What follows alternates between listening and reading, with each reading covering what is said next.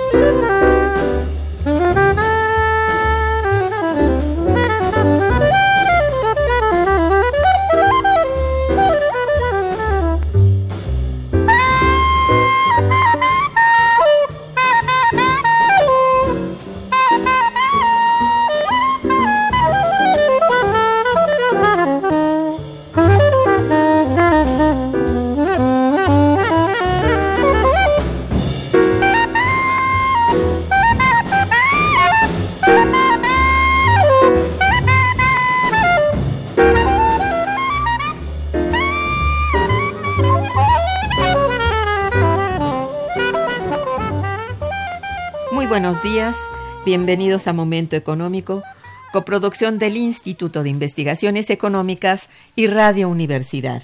Les saluda Irma Manrique, investigadora del Instituto de Investigaciones Económicas, hoy jueves 27 de febrero de 2020. El tema que abordaremos el día de hoy es el impacto de los coronavirus en la economía mundial. Y para ello contamos, bueno, con una súper experta en esto y la siempre muy valiosa presencia de la doctora María Cristina Rosas González. Muy bienvenida, María Cristina. Buenos, días. días. Irma. Gracias por la hospitalidad. Nuestros teléfonos en el estudio son 55 36 89 89 con dos líneas. Y para comunicarse desde el interior de la República contamos con el teléfono LADA sin costo 01800 505 2688. La dirección de correo electrónico para que nos envíen sus mensajes es una sola palabra momento económico arroba unam.mx. También pueden escucharnos a través de la página de internet www.radio.unam.mx y www.iis.unam.mx. María Cristina Rosas González es licenciada, maestra y doctora en Relaciones Internacionales por la Facultad de Ciencias Políticas y Sociales de la Universidad Nacional Autónoma de México, maestra en Estudios de Paz y Resolución de Conflictos por la Universidad de Uppsala, Suecia, doctora en Estudios Latinoamericanos por la Facultad de Ciencias Políticas y Sociales de la Universidad Nacional Autónoma de México, Actualmente se desempeña como profesora de carrera de tiempo completo en la Facultad de Ciencias Políticas y Sociales de la UNAM. Es presidenta del Centro de Análisis e Investigación sobre Paz, Seguridad y Desarrollo, Olof Palme, Asociación Civil, miembro del Consejo Consultivo de la Agencia Espacial Mexicana y miembro del Consejo Asesor de la Comisión Ambiental del Tratado de Libre Comercio de América del Norte.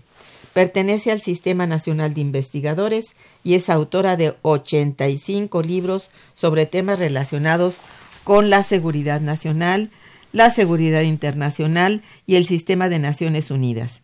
Es columnista en la revista Etcétera desde, la, desde su fundación en 1994, al igual que en la revista Negocios de ProMéxico y en la revista Siempre. Su libro más reciente se titula México y la seguridad espacial en el siglo XXI, publicado apenas en 2019.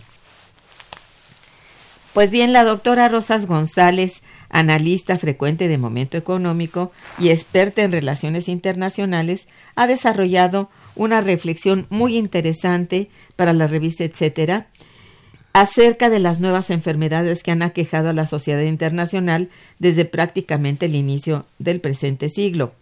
Dicho estudio se debe en gran medida a la aparición de un nuevo tipo de coronavirus, que se manifestó el 30 de diciembre de 2019 en la República Popular de China, el cual ha puesto en jaque pues al mundo entero. Para iniciar, bueno, nuestro programa pido a nuestra distinguida invitada, María Cristina, comparta con nosotros por qué se llama esta enfermedad coronavirus, por qué se refiere a esto como un nuevo tipo y por qué surge a finales del año de 2019. Claro que sí, Irma. Muchas gracias. Eh, un saludo al auditorio. Yo sé que este es un tema de, de, interés y desafortunadamente creo que hemos estado expuestos a una terrible desinformación y a un catastrofismo de los medios de comunicación que nos Sí, tiene sí. muy preocupados Es cierto. a todos. Entonces, sí es importante difundir información eh, apegada a la realidad. Y bueno, respecto al tema de los coronavirus, eh, es una familia de virus que cuando los revisamos en el microscopio, eh, se ven como coronitas, se ve como una bolita con chipotitos, parecen coronitas. Eh, a pesar de que tienen similitudes en sus aspectos, en realidad es una familia de virus eh, que provocan eh, enfermedades respiratorias con mayor o menor letalidad. En el presente siglo, pues hemos atestiguado por lo menos tres coronavirus importantes: el SARS, el síndrome respiratorio agudo severo, que arrancó en 2002 en, en Asia y que se prolongó hasta 2004 y que fue muy devastador. Este coronavirus le pegó a China, le pegó al sureste asiático. En esa ocasión China ocultó mucha información sobre el virus y esto tuvo impactos económicos muy severos en el gigante asiático. Este SARS, como se le conoce, tiene una tasa de letalidad aproximada entre el 10 y el 11%. Esto significa que de 10 enfermos, pues moría uno, ¿no? Eh, hay otro coronavirus de la misma familia, pero con características un poco distintas, el MERS, el síndrome respiratorio agudo severo del Medio Oriente, que se manifestó a partir de 2012 en Arabia Saudita y que aquejó sobre todo a naciones de esa parte del mundo. Fue un problema de salud pública también en Corea del Sur porque hay mucha actividad empresarial, empresarios que viajan a Medio Oriente para hacer negocios y se infectaron algunos de ellos y se convirtió en un serio problema de salud pública. El MERS es muy letal, Irma, es muy diferente al SARS o al coronavirus actual que estamos enfrentando, porque el MERS tiene una tasa de letalidad o de mortalidad entre el 35 y el 37%. ¿Alto? Esto significa que de cada 10 personas mueren entre 3 y 4. Sí, es, es bastante agresivo. El actual coronavirus, el COVID, como, como lo ha bautizado ahora la Organización Mundial de la Salud, que aparece el 30 de diciembre de 2019 en Wuhan, en China, es eh, un nuevo tipo de coronavirus, es una cepa que eh, se sabe que se encontraba en animales, los animales son reservorios, son portadores de los coronavirus y eventualmente los pueden transmitir al ser humano que es la, la, hipótesis principal que se maneja respecto a cómo se originó este en particular. Y este coronavirus, a pesar de que eh, infecta masivamente, es sumamente contagioso. Su tasa de letalidad es extremadamente baja. Tengo las cifras de la Organización Mundial de la Salud publicadas el día de ayer el informe de la situación del coronavirus en el mundo, el informe número 37, donde nos habla que globalmente el coronavirus ha afectado a 81.109 personas confirmadas. Hay casos sospechosos, pero casos confirmados con pruebas de laboratorio son 81.109, de los cuales han fallecido 2.718 personas. Cuando ves la cantidad de infectados y ves la cantidad de decesos, llegamos a la conclusión de que la tasa de letalidad es sumamente baja. Estamos hablando de una tasa de letalidad del 2%. Entonces, de hecho, es menos agresivo que el MERS, mucho menos agresivo que el MERS y mucho menos agresivo que el SARS de 2002-2004. Eso es. Eh, entonces, esto es información que es importante conocer. Es un nuevo virus, un nuevo coronavirus. Eh, no hay una vacuna para contrarrestarlo, pero sí se pueden enfrentar los síntomas. Y hay una serie de protocolos que han sido difundidos ampliamente por la OMS, por la Organización Panamericana de la Salud, por la Secretaría de Salud de México, que hay que seguir escrupulosamente precisamente para eh, enfrentar eh, este desafío de salud pública que eh, se nos viene. Así es. Es muy importante tenerse y de veras enfrentar el catastrofismo. Sí. Ya lo dijiste al principio. Es que, bueno, el pánico cunde. Claro. ¿eh? y sobre todo en ciudades demasiado abigarradas como la Ciudad de México es bueno de tomar en consideración pero tampoco para no entender qué es lo que realmente sobre todo hay que hacer para evitar verdad muy bien dentro del análisis que has realizado ubicas muy bien la aparición pues esto del SARS del MERS y de la H AH1N1 te pido por favor hables al respecto sobre todo de la AH1N1 que no, no La omitiste hace un momento. La Sí. omití porque no es coronavirus, es influenza, es un tipo de influenza que pues nos dio una experiencia muy dramática en México. Recordamos que en 2009 pues aparece esta cepa, es un recombinado de, de influenza porcina aviar humana. Y eh, obviamente esto pues eh, se originó en México. El paciente cero de hecho era un niño de cinco años. Bueno él vive. Era un niño de cinco años. Es muy importante el paciente cero Irma porque nos permite construir la historia de la enfermedad. Cuando sabemos quién fue la primera persona que se infectó revisamos a esa persona y conocemos las características de la enfermedad y esto es vital para empezar a preparar el antídoto. Entonces en el caso mexicano el paciente cero fue un niño de un municipio Perote en Veracruz, un niño de cinco años que se resfrió y se le hicieron pruebas de laboratorio y se encontró que él fue el primero. Eh, gracias a eso, pues pudieron elaborarse una serie de protocolos y, y- y mecanismos para contrarrestar el H1N1, que de todas maneras fue un grave problema de salud pública en nuestro país y eh, normalmente es un problema que aflora estacionalmente en la época de frío. Por ejemplo, Sí. hoy amaneció muy frío. Estamos sí. en, en la época de frío, Irma, en, eh, digamos la época invernal, y las infecciones en vías respiratorias son recurrentes. La influenza es recurrente. La influenza, pues, ha regresado en distintos momentos a nuestro país, ha provocado muchos decesos. A veces pensamos que el coronavirus es un grave, grave problema, lo es, pero, por ejemplo, en estos momentos tenemos una epidemia de influenza que ha provocado varios decesos en distintos puntos de la República Mexicana, en San Luis. Potosí y en otros lados.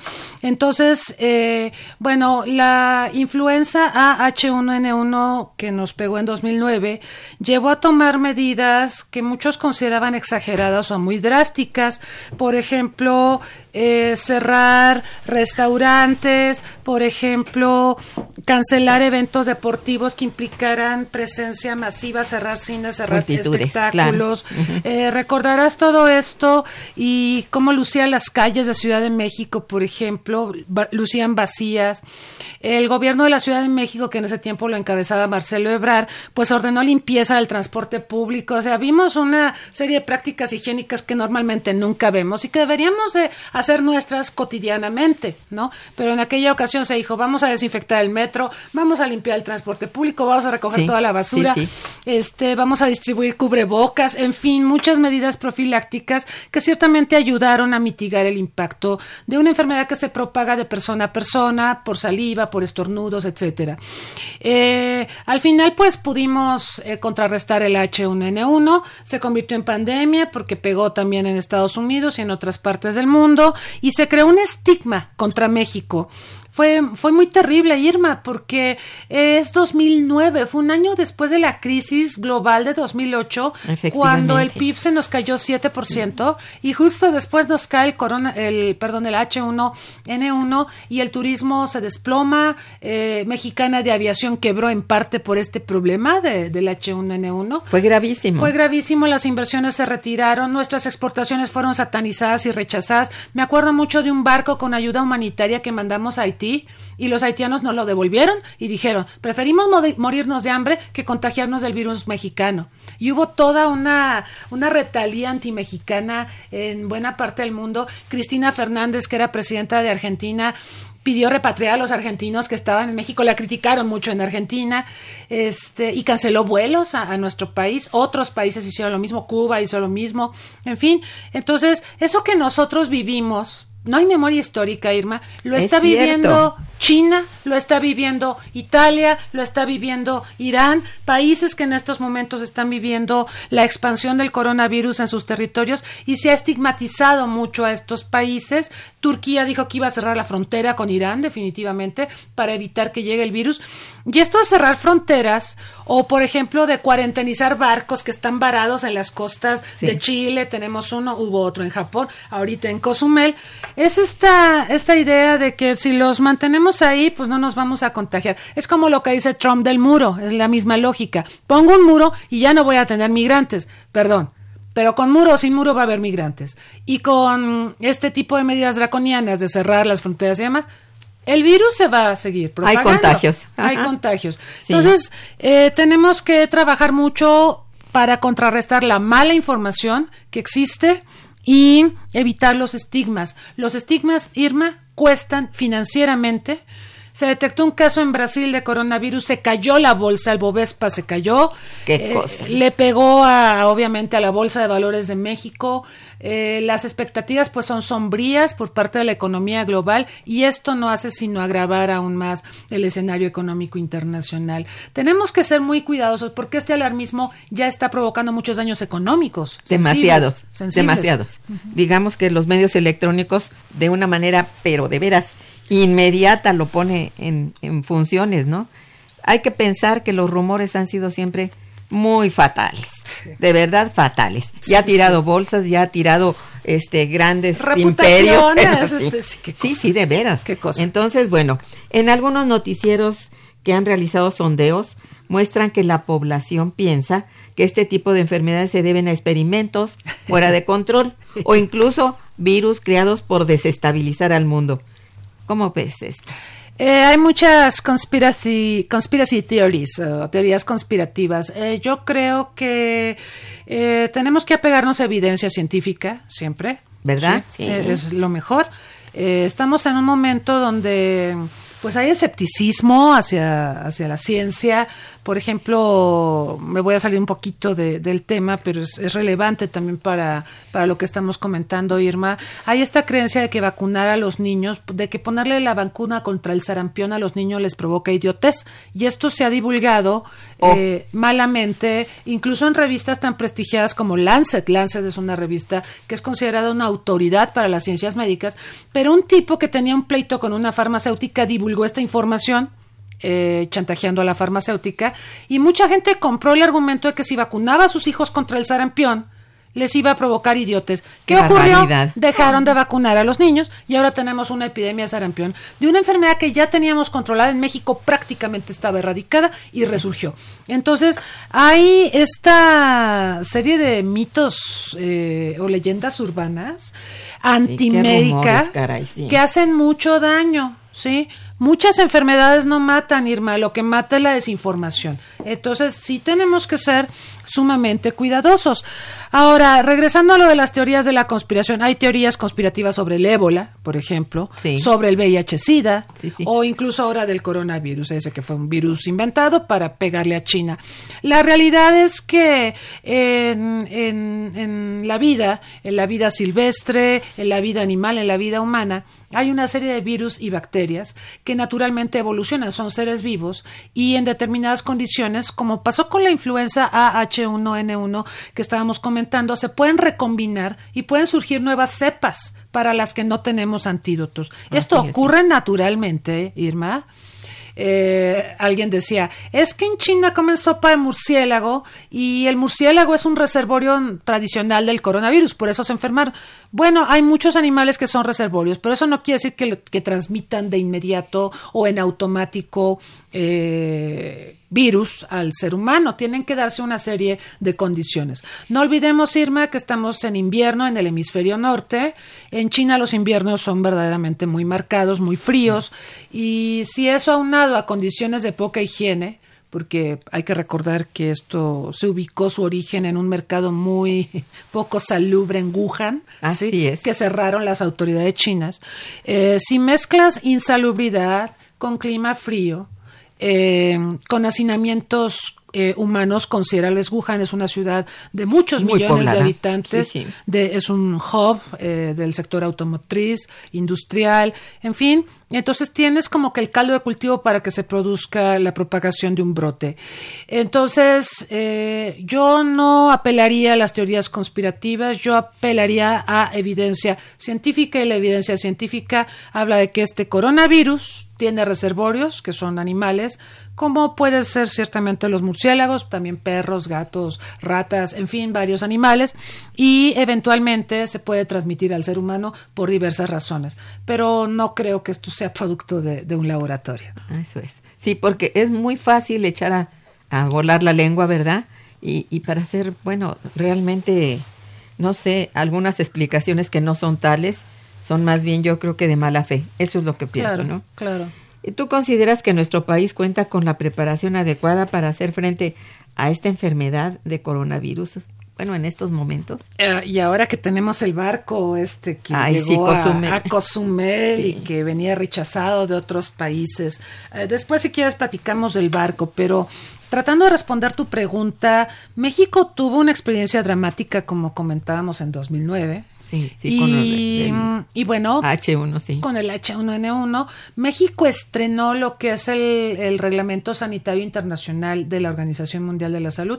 Ese reglamento es obligatorio para todos los miembros de la OMS, nosotros Sí. somos fundadores, obviamente, Sí. y ese reglamento se puso en marcha en 2005 y fue ratificado en 2007. En 2009 México lo estrenó. Este reglamento lo que busca es, eh, primero, eh, ayudar a los países cuando tienen un brote, lo tienen que divulgar. Esto Ah, es muy sí. importante, Irma, porque China cuando tuvo el SARS no lo divulgó de inmediato, cayó y no proporcionó información y la situación fue empeorando rápidamente. Claro. Eh, ahora toda la gente critica a China y dicen, dicen que es un régimen autoritario y que toma medidas draconianas, pero el Reglamento Sanitario Internacional tiene previsto que cuando tienes un brote tan agresivo, tan contagioso, tienes que tomar medidas draconianas. ¿Por qué? Porque tienes que proteger la vida humana. Y avisarlo, sí, claro. Sí, si tienes que meter a la gente a sus casas y tener al ejército patrullando las calles, eso está previsto en el Reglamento Sanitario Internacional. Eso estaba previsto en México. No llegamos a ese punto porque finalmente logramos contener el H1N1 y las medidas que se tomaron en ese momento fueron positivas, positivas, sí. ayudaron a, a mitigar la expansión de la enfermedad. Pero hay este reglamento y este reglamento sí establece obligaciones para los países. Los países tienen que notificar, tienen que informar de las medidas que van a tomar para eh, contener, obviamente, la expansión del brote. Eh, tienen que desarrollar eh, mecanismos para hacer las pruebas que nos permitan confirmar que se está padeciendo esta nueva enfermedad y estar en contacto todo el tiempo con la OMS y con la comunidad internacional, porque recuerda Irma que hay laboratorios muy prestigiados en todo el mundo dedicados a temas de salud. Está la CDC en Estados Unidos, está el Instituto Pasteur en Francia, eh, tiene una sucursal en Brasil muy importante, el Instituto Pasteur, y también tenemos el Karolinska Institutet en Suecia, que es el que entrega los premios Nobel de Medicina. Son institutos muy prestigiados que todo el tiempo están haciendo investigación médica y que pueden investigar y, y- y tienen un expertise muy calificado para este tema. México tiene el Instituto de Biomédicas en la UNAM, ¿sí? Sí. que es number one, es sumamente prestigiado, sumamente confiable. Y eh, por supuesto tenemos a la Secretaría de Salud y toda una red de eh, entidades que pueden hacer pruebas de laboratorio para confirmar o no la existencia de ciertos padecimientos. Entonces, eh, ¿Qué te puedo decir respecto a 2009 y cómo estamos ahorita? 2009 fue dramático porque pues, yo creo que en México a veces creemos que a nosotros no nos van a pasar las cosas. Que si hay un terremoto en cierto lugar, aquí no va a temblar. O que si hay una epidemia en cierto lugar, eso no nos va a pasar a nosotros, pero nos pasa y, y luego no sabemos qué hacer. Eh, yo creo que la vigilancia epidemiológica se ha fortalecido mucho desde 2009 para acá.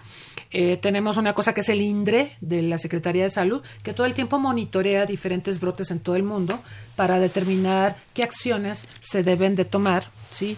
Y, y sobre todo la vigilancia portuaria, aeroportuaria, esto es muy importante. Esto se tiene que hacer porque estamos en la globalización, llega gente ¿sí? de lugares donde hay enfermedades y pues tenemos que asegurarnos de que no portan esas enfermedades o si las portan, pues cuarentenizar, cuarentenizarlos y eh, eh, vigilarlos para eh, pues determinar el curso de acción a seguir.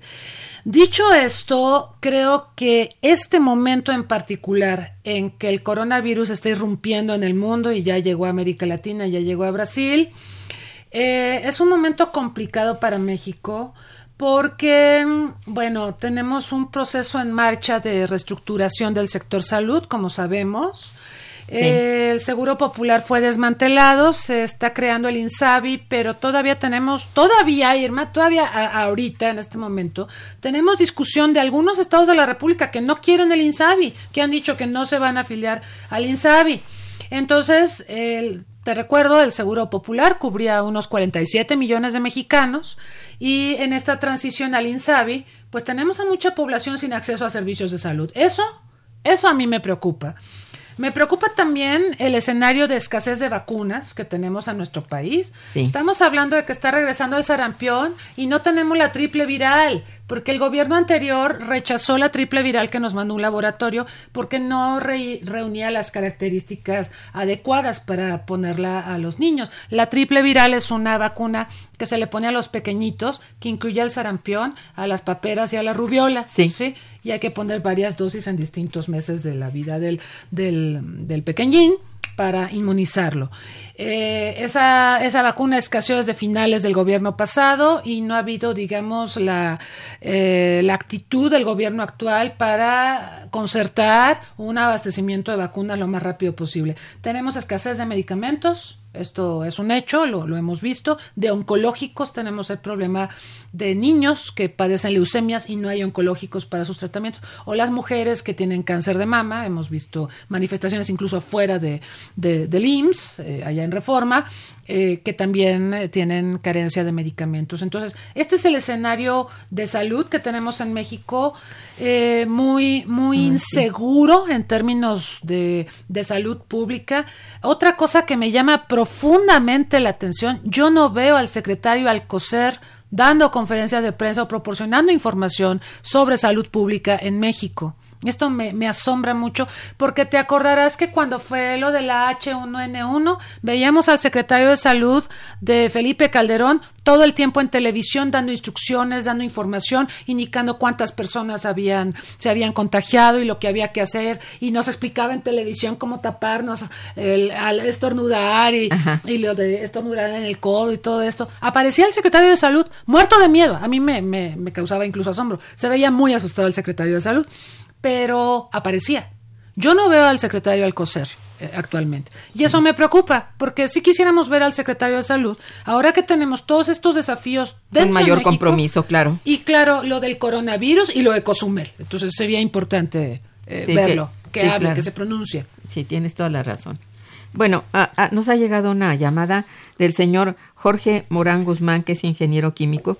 Dice, ¿en qué se basa el rumor de que este virus reciente o estos virus recientes son en realidad resultado del desarrollo de armas biológicas o de experimentos genéticos salidos de, eh, bueno, fuera de control. Qué bueno que habla un ingeniero sí. químico. Sí. Saludos, este, muchas gracias por llamar. Fíjese que yo creo que este es el tipo de, de, rumores que es muy fácil que se propaguen en esta época de redes sociales, de las benditas redes sociales y de la globalización. Todos son opinólogos, todos son expertos, todos te explican todo. Eso es terrible, Irma. Porque queremos oír a los expertos, queremos oír a los médicos, queremos oír al secretario de salud, queremos escuchar a la gente que está metida en la bronca. Eh, por ejemplo, algo que a mí me asombra mucho también es la tibieza del director general de la Organización Mundial de la Salud. Se ve tibio, se ve titubeante. Eh, hay muchos que lo critican fuertemente porque no ha decretado pandemia. Él ha tratado de ser cauteloso y ha tratado de cuidar los mercados financieros también. Porque es esto. Es esto, porque el momento en que se decrete pandemia, que ya lo es, ya lo es, eh, en un rato explicamos por qué. Eh, las bolsas de valores que ya están sufriendo porque apareció en Brasil, porque apareció en Italia, eh, etcétera, eh, van a tener movimientos muy drásticos. Bueno, ya se desplomaron. ya se desplomaron y va, va, a ser peor. Pues Entonces yo agradezco mucho que la comunidad científica, un ingeniero químico, nos llame y, y, haga este tipo de preguntas porque eh, nos tenemos que apegar, reitero, a evidencia científica. Y la evidencia científica señala que los coronavirus existen naturalmente en ciertas especies y eventualmente por determinadas condiciones llegan a transmitirse al ser humano y adquieren determinadas características.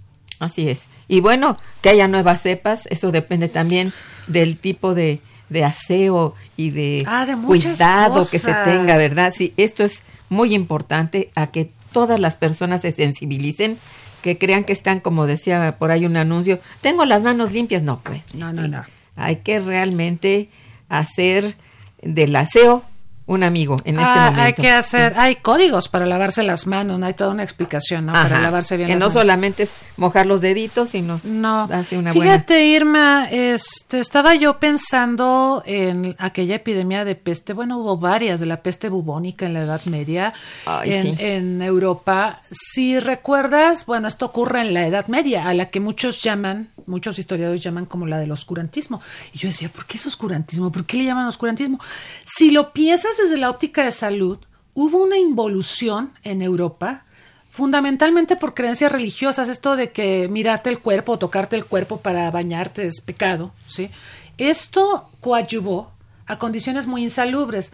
Hay que recordar que los romanos, sí, ¿te acuerdas? Los romanos tenían acueductos, eran limpísimos, tenían un sistema de salud pública impresionante. Pero llega la Edad Media y viene una debacle en salud pública.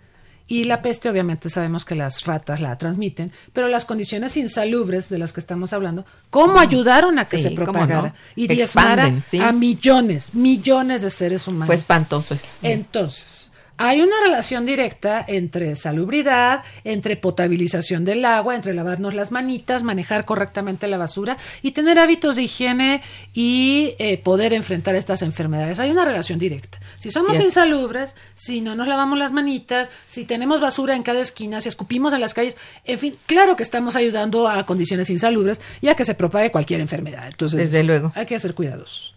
Bien, pues vamos a un puente musical y, e informativo.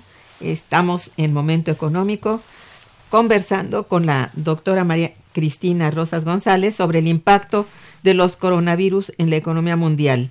Vamos a escuchar eh, un, paréntesis musical a cargo de dos extraordinarios músicos de jazz, John Coltrane y Duke Ellington. Quédense con nosotros. Está escuchando Momento Económico.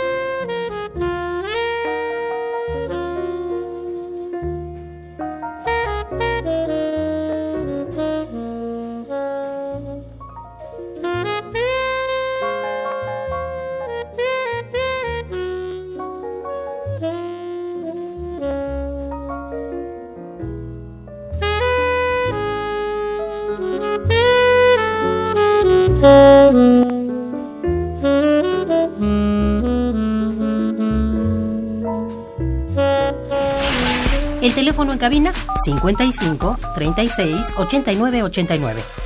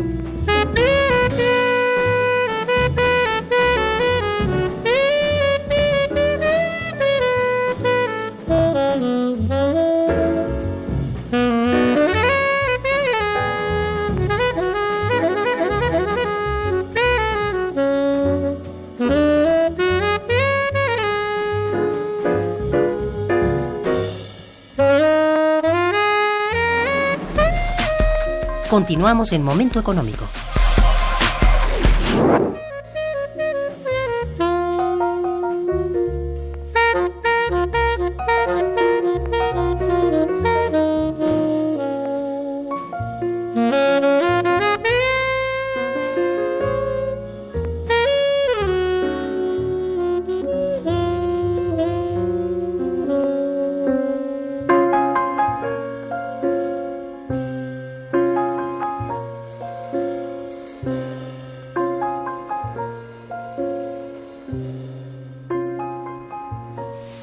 Bien, hemos recibido la llamada de Lucrecia Espinosa Burto. Bienvenida. Dice saludos y felicitaciones a todos los que hacen posible este maravilloso programa Momento Económico. Uh, Qué linda. Qué bonito. Qué linda, Mm, gracias. Muchas gracias, Lucrecia. Muy amable. Bueno, ¿en cuánto tiempo consideras que se desarrollará la vacuna para controlar este virus tan peligroso y de qué factores depende? Ah, desarrollar vacunas toma tiempo, Irma, porque mm, las vacunas, bueno, en primer lugar necesitamos a los pacientes cero cada que tenemos un nuevo brote para tratar de reconstruir la historia de la enfermedad y de esta manera crear, obviamente, el antídoto. Eh, la creación de vacunas puede tomar 8, 10, 12 años porque requieren muchas pruebas de inocuidad.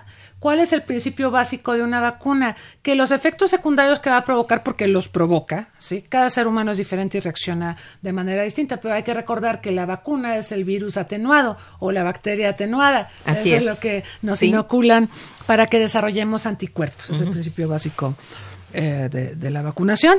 Y entonces eh, hay que probar y demostrar que los efectos secundarios no van a ser peores que la enfermedad. Y eso se dice muy fácil, Irma, pero hay que hacer prueba tras prueba tras prueba hasta que tengamos una vacuna que sea casi, casi infalible. No la hay, no las hay, Ajá. pero que sea casi infalible y que eh, provoque pues el menor daño posible o los menores efectos secundarios posibles.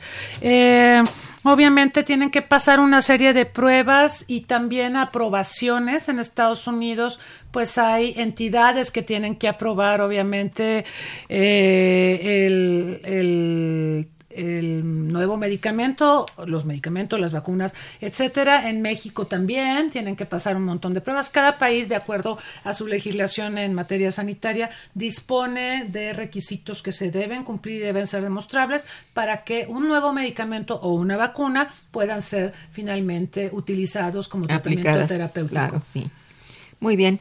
Este, bueno, tenemos otra llamada Bien. de Rebeca Aldana que dice felicito a la doctora Irma Manrique por invitar a la doctora María Cristina Rosas. Muchas gracias. Muchas gracias. Dice, sigo la mayoría de sus conferencias, disfruto mucho de los estudios que realizan ambas. En mi opinión, es muy bueno que realicen estos programas porque debemos olvidarnos y saber de enfermedades. Es Claro, cierto. claro. Eh, no, no ver con pánico, sino saber lo que realmente hace la ciencia, ¿no? No nada más el rumor y lo que me supongo, ¿verdad? Claro, Mm. claro. Bueno, en esto es muy importante que tú hagas un, no sé, una especie de, de, de conclusión de tus propias eh, eh, conocimientos, de tus conocimientos sobre el coronavirus hasta este momento. Bueno, no hay cura. De momento no, pero sí podemos tratar los síntomas. Em, por ejemplo, los síntomas son muy parecidos a los de los resfriados. Mm, por ejemplo, catarro, ronquera, estornudos, dolor de garganta, congestión nasal, dolor muscular, dolor de cabeza, conjuntivitis incluso. Entonces, hay una gama amplia de enfermedades respiratorias. Y que dan con esos también. Presentan estas características. así o sea, es. Es un match. Entonces, eh, bueno, es muy importante porque ahorita sí tenemos los reactivos para saber si es o no coronavirus y saber eh, si no es coronavirus, ¿qué es? ¿No? Entonces, eh, obviamente ahorita, como estábamos comentando, México tiene un problema serio con la influenza. eh, y bueno, eh, esto es recurrente, es estacional. Oye, pero no son las únicas, ¿no? no, no, no. Hablabas no, del sarampión, que también está presente. Está resurgiendo. en algunas zonas, sobre Sí. todo las más pobres. Exacto. Sí. Claro, el acceso a servicios de salud es todo un tema, ¿sí? Y hay zonas muy, como se diría popularmente, dejadas de la mano de Dios, donde no llegan los servicios de salud. Entonces, esos también son como que focos rojos, ¿no? Porque si irrumpe alguna enfermedad en esas zonas, va a tardar mucho el Estado mexicano en llegar y en proveer los antídotos o los, los tratamientos terapéuticos que se requieran. Pero en todo caso, eh, bueno, ¿qué podemos decir? Eh, si en el auditorio hay personas que nos escuchan y tienen síntomas de infecciones respiratorias, eh, yo añadiría aquí el elemento de fiebre. Si hay fiebre, eh, ese es un detonante, es un foquito rojo que tenemos que atender. Sí, Hay que ir con el médico. En, México, pues eh, la mayoría de los hospitales del sector salud, pues eh, tienen los reactivos. Tenemos un Instituto Nacional de Enfermedades Respiratorias, muy importante, fue muy importante ante la H1N1 en 2009 y este, digamos, es uno de los más especializados en estos temas. Hay que acudir con el médico para descartar, empezar a descartar eh, qué tipo de enfermedad se tiene, descartar coronavirus o descartar influenza y en todo caso que se aplique el tratamiento terapéutico que proceda. Pero es importante insistir en que las personas no deben automedicarse, no es aconsejable. Esto, de hecho, puede llevar a resultados contrarios a los esperados. Tristemente tenemos esta costumbre de, ay, tómate esta pastillita o, o, tómate esto y te vas a sentir mejor. En casos como los que estamos enfrentando a últimas fechas, es muy recomendable ir con el médico y él es la única persona autorizada para, para indicar un tratamiento. No hay que automedicarse, por favor, importante. Y también, pues, seguir los protocolos que nos han marcado las autoridades nacionales e internacionales. Lavarnos las manos frecuentemente, evitar contacto con personas que muestren síntomas de gripe o resfriado, cubrir boca y nariz al toser y estornudar, usando la parte interior del codo o con un pañuelo desechable, como lo vimos en 2009, como nos lo indicaban las autoridades. Incluso el propio presidente Calderón salió en televisión indicándonos cómo estornudar. Eh, quedarnos en casa cuando estemos enfermos y limpiar y desinfectar objetos y superficies. Mucha limpieza, consumir muchos líquidos, agua sobre todo, y eh, estar informados, buscar fuentes oficiales de información. Las redes sociales no son fuentes confiables de información. Fuentes confiables de información, pues obviamente son la Organización Mundial de la Salud, la, entidad regional que la representa, la Organización Panamericana de la Salud, eh, los institutos de salud pública de nuestro país, la Secretaría de Salud y, por supuesto, eh, los institutos de investigación que existen en diversas partes del mundo. Dicho esto, pues creo que el coronavirus pues, se sigue expandiendo. Tenemos la información de la Organización Mundial de la Salud de que en este momento pues ya ha rebasado sí las expectativas. Eh, tenemos ochenta y tantos mil, decíamos, enfermos eh, en, en, el mundo, la mayoría en China, pero sí tenemos un, cuadro de expansión de, del coronavirus que abarca pues a todas las regiones del mundo, incluida América Latina, con el caso del brasileño de 61 años que por cuestiones laborales estuvo trabajando en Lombardía, en Italia, y regresó enfermo pero las autoridades sanitarias de Brasil ya lo mandaron a su casa, le indicaron un tratamiento terapéutico y va a estar bien, ¿sí? O sea, eso, eso es importante, es. va a estar bien. No porque fue a Lombardía a trabajar y regresó a Brasil se va a morir y contagió a todos, no. Eh, él se sintió mal, eh, fue revisado por las autoridades sanitarias, le hicieron varias pruebas, encontraron que era el coronavirus famoso Eso es. y bueno, este lo mandan a su casa porque no estaba tan grave. Cuando el daño a vías respiratorias es muy profundo, sí tienen que ser hospitalizados, evidentemente, pero en el caso de él no, no presentaba un cuadro de tanta gravedad. Importante estar al pendiente también de algunas cosas que nos está diciendo la OMS, que no dejan de preocupar. Se supone que este coronavirus y la mayor parte de los casos que hemos visto en el mundo son por un coronavirus originado en China. Sin embargo, en el caso de Italia todavía no encuentran al paciente cero. Descartaron eh, a una persona que frecuentaba un bar en, en Italia, en el norte de Italia, un bar a donde acudían chinos y pensaron que se había contagiado ahí y resultó que nadie, nadie de ellos portaba el coronavirus. Ojo con eso. Otra cosa importante, eh, la quiero mencionar porque hablando de personas que desinforman, tenemos a un gran desinformador, que es Donald Trump. Donald Trump ha usado su plataforma política y su Twitter para decir que el coronavirus se acaba en abril. Bueno, a menos que sea brujo y tenga la, la, la bola de cristal. Decreto. no es por decreto se va a acabar. Claro que no. Eh, me imagino que él está apostando a que en abril pues ya tenemos la primavera, llega la época de calor y obviamente las enfermedades respiratorias tienden a disminuir. Pero eso no es ninguna garantía. Eh, Donald Trump dice que eh, no considera que el coronavirus vaya a ser un grave problema de salud pública. Sin embargo, designó al vicepresidente, a Mike Pence, al frente de un equipo que va a coordinar la respuesta gubernamental. Mira, Pence a mí no me gusta, pero es un político y es alguien que, bueno, sabe hacer ciertas cosas que Trump no entiende. Entonces, eh, me llama la atención que coloque al número dos al frente de un grupo que va a coordinar la respuesta a Estados Unidos. Quiere decir que sí es grave. ¿No? Es bastante grave. Si pones Pues al sí. vicepresidente, es que es bastante grave. Pues sí, si lo Contrario. considera muy grave. Si no lo sí. considera grave, pues pone a Juan de las Pitas, ¿no? Pero pone al vicepresidente.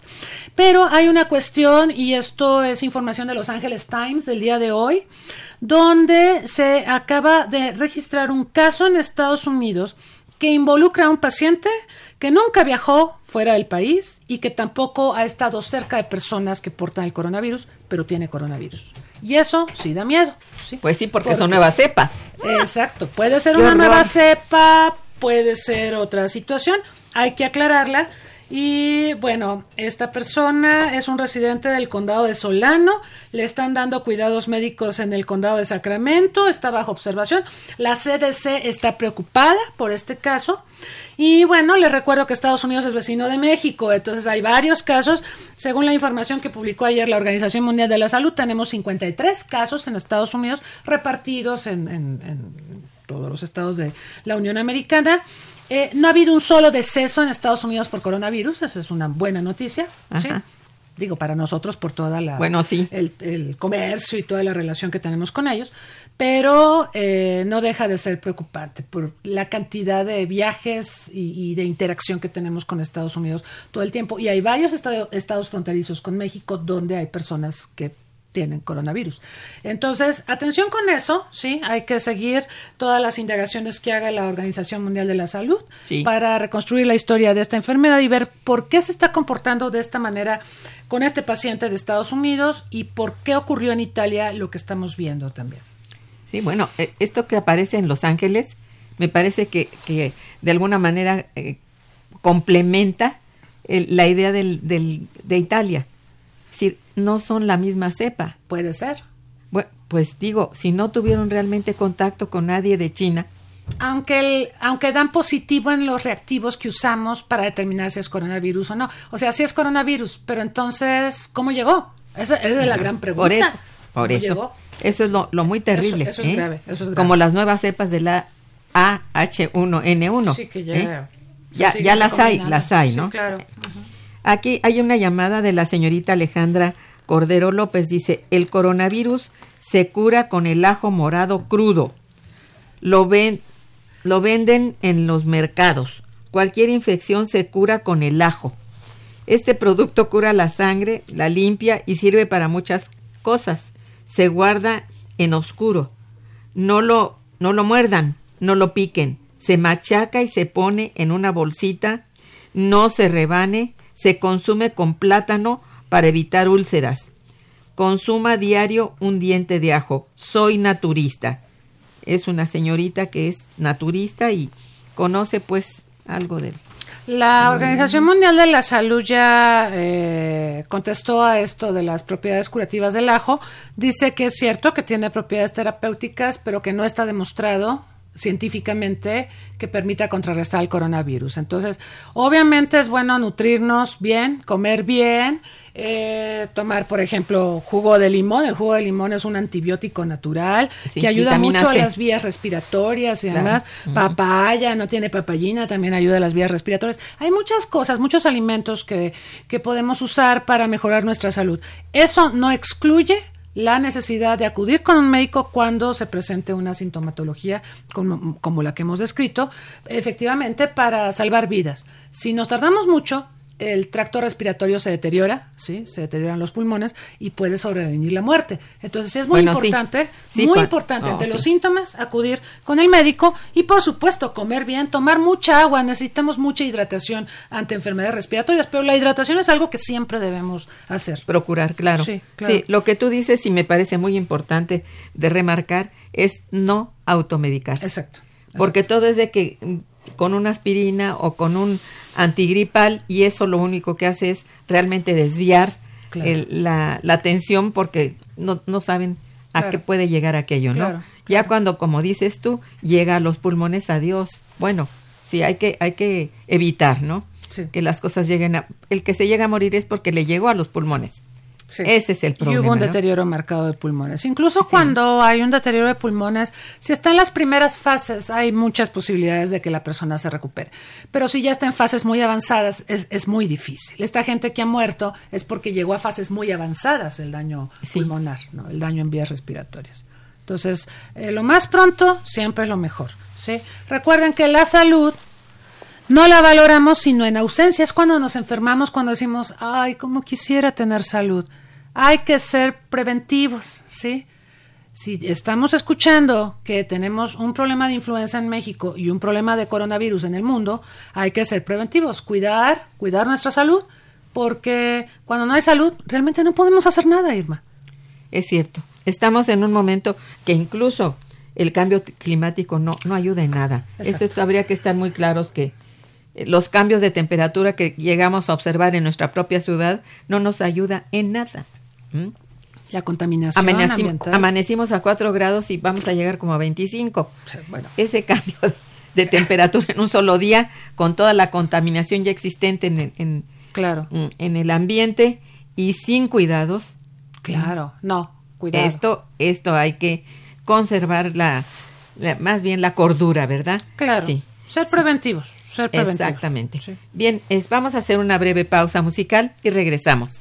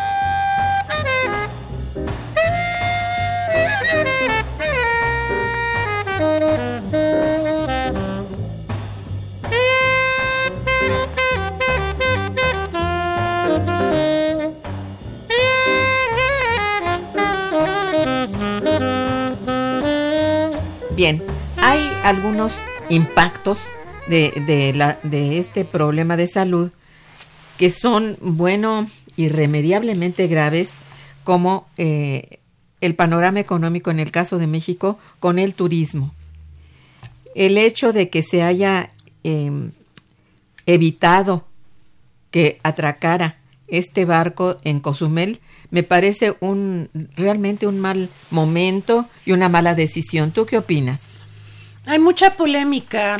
Yo he escuchado pues a colegas, amigos, en fin, que Dicen que todo lo que tenga que ver con coronavirus hay que mantenerlo lejos del territorio nacional. Gente que me dice, ay, tenemos estudiantes de intercambio en China, no que no que, que no vengan para acá, que se queden allá, no sea que nos enfermen. Ay, por favor. Este casos de personas que tienen a hijos estudiando en Europa, en Italia y demás, y dicen, no, pues los voy a repatriar porque quién sabe qué vaya a pasar. O sea, esos temores eh, se entienden por el tipo de información al que estamos expuestos. Pero faltaría la otra información, por ejemplo, lo que manejábamos de las tasas de letalidad y, y sobre todo de cómo atacar los síntomas, porque realmente se puede enfrentar a esta enfermedad. No es una enfermedad como el ébola, que tiene tasas de letalidad de, del ochenta y tantos por ciento. Hay varios ébolas, pero hay uno que tiene unas tasas del 87 al 90 por ciento. Es tremendo. Eso. O la rabia. La rabia ataca al sistema nervioso central y tiene una tasa del 100 por ciento de muertes. ¿No? O sea, ese no es fácil. Los Ah, no. priones, los priones que generan enfermedades como las encefalopatías tienen tasas del 100% de muerte. Priones. Priones, sí, son modificaciones que, que sufre el código genético a cierta edad y provocan fallo del sistema nervioso central, demencias y, y, y muerte, muerte invariablemente. Son, son 100% letales. No estamos hablando de una enfermedad así, el coronavirus no es así. El coronavirus, dijimos, tiene una tasa de letalidad en China del 2%, en Corea de, del Sur del 1%. Hay 1.200, eh, según el informe del día de ayer de la OMS, 1.200 personas, casos confirmados, de las cuales solo hay 12 víctimas fatales. Entonces, es el 1%. Así que falta información. Yo creo que no podemos cerrar las puertas a la asistencia y a la cooperación internacional porque ahí está la llave para enfrentar al coronavirus. Así es. No es eh, dejando a las gentes en los barcos o que se vayan a otro país, no es repatriando a la gente. Quien lo quiera hacer, por supuesto, está en libertad de hacerlo. Pero yo creo que tenemos que reforzar el espíritu de humanidad y cooperación, porque este virus, Irma, ha sacado lo peor de nosotros como Sí. sociedades. Es cierto. Hay un racismo tradicional contra China y ahorita está al mil, está exacerbado, es denigrante la forma en que la gente se refiere a los chinos, ahora también contra los italianos. Escuchaba a Marie Le Pen, esta conservadora francesa, que decía, qué barbaridad, hay que cerrar las fronteras con Italia. Y pues la Unión Europea le dijo, señora, Ah, este, eso no se puede hacer, ¿no? No vamos a cerrar fronteras, vamos a ayudar a Italia. Vamos a enviarle expertos médicos y vamos a buscar al paciente cero y vamos a ver de qué manera trabajamos juntos para contrarrestar esto porque nos está pegando a todos. Entonces, lo del barco en Cozumel. Eh, bueno, este barco llegó rechazado de Jamaica y de las Islas Caimán. Recordar que Jamaica e Islas Caimán son pequeñas islas, eh, su infraestructura médica es bastante más limitada que la mexicana. México, pienso, puede brindar asistencia y pues se tienen que tomar decisiones, ¿no? Respecto a si los dejamos desembarcar o si los vamos a cuarentenizar, si vamos a revisar a, a cada paciente, que Claro. supongo es el- eso lo marca el protocolo. Hay un mecanismo que se llama libre plática. La libre plática es un proceso por el que las autoridades de diversas dependencias, como Marina, que tiene, digamos, la jurisdicción, eh, Secretaría de Salud Federal y Local, la Capitanía de Puertos, se reúnen en una lancha con las autoridades del barco y ahí se comparte información y se determina si hacen exámenes en el barco o si se cuenta con datos suficientes para permitir o impedir que atraque la embarcación. Entonces, hay cosas que tenemos que hacer, hay protocolos que hay que seguir y por supuesto que no podemos negar ayuda, ayuda humanitaria. México ha sido ayudado cuando ha tenido crisis en terremotos, eh, cuando ha tenido problemas de salud pública. No podemos negar la cooperación internacional, Irma. Ni modo. Así es. Bien, pues este, lamentablemente el tiempo se nos terminó, pero hay dos llamadas de Roberto López, quien felicita a Radio UNAM por contar con un programa como el de ustedes.